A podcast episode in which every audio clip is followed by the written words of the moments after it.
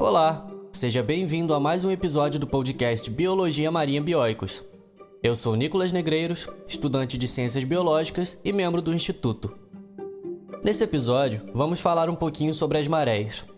Quem aqui nunca foi na praia e escutou o termo a maré tá baixa? Ou então, cuidado, a maré tá subindo. Como sabemos isso? E por que é tão importante termos esse conhecimento? Esse episódio tem o patrocínio do Instituto Bioicos Cursos de Biologia Marinha, Canudo Produtos Sustentáveis, Fundive Mergulho, Descubra o Oceano em Você, Big Blue Ocean Cleanup e Bioicos Divers, cursos de mergulho. As marés são muito importantes, não só biologicamente, mas também economicamente. Por exemplo, para um navio entrar em um porto, é necessário saber se a maré está alta ou baixa, em até um simples passeio na praia, você precisa ter alguma noção sobre marés. Caso contrário, pode ficar ilhado depois de algum tempo. Isso sem comentar que as marés são fatores limitantes para a sobrevivência de espécies em costões rochosos, praias arenosas e manguezais. Você sabia também que a maré é uma onda? Isso, a maré é uma onda oceânica. E toda onda oceânica possui três características que as diferenciam, sendo elas o comprimento de onda, a força perturbadora e a força restauradora. O comprimento da onda é a distância entre as duas cristas, ou seja, o ponto mais alto da onda. No caso das marés, o comprimento de onda corresponde à metade da circunferência da Terra. A força perturbadora é a energia que faz com que a onda se forme, e a força restauradora é a força que achata a superfície da água depois da formação da onda.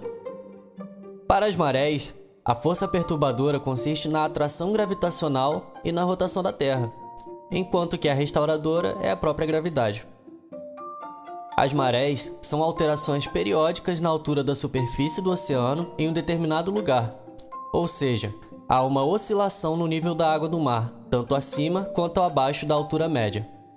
Essas alterações acontecem por causa da atração gravitacional exercida pela Lua sobre a Terra e, em menor escala, pelo Sol sobre a Terra.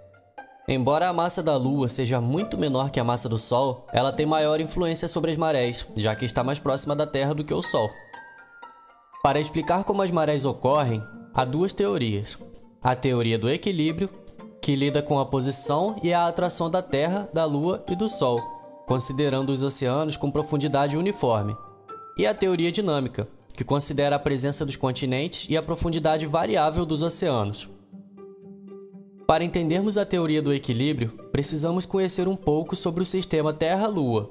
Sabemos que esse sistema está em equilíbrio por causa de duas forças opostas: a gravidade, que atrai os dois astros para a mesma direção, e a força centrífuga, que mantém os dois separados. A gravidade da Lua atrai a superfície do oceano em sua direção, e a força centrífuga gerada pelo movimento do sistema Terra-Lua cria uma força oposta, resultando em dois bulbos de maré. De acordo com essa teoria, esses bulbos tendem a ficar alinhados com a Lua à medida que a Terra gira em torno do seu eixo. As marés altas seriam nos bulbos e as marés baixas seriam nas cavas, que são as regiões entre esses bulbos. Mas para considerarmos as marés lunares nesse sistema, é preciso lembrar que um dia lunar tem 24 horas e 50 minutos. Assim, a Lua está acima do mesmo ponto de referência da Terra 50 minutos mais tarde a cada dia, resultando na maior maré também 50 minutos mais tarde todos os dias. Outra característica a se considerar é o fato de que tanto a Lua quanto o Sol não permanecem exatamente sobre a linha do Equador, movendo-se todo mês 28,5 graus acima e abaixo da linha. Assim, tanto as marés lunares quanto as solares podem sofrer algumas variações.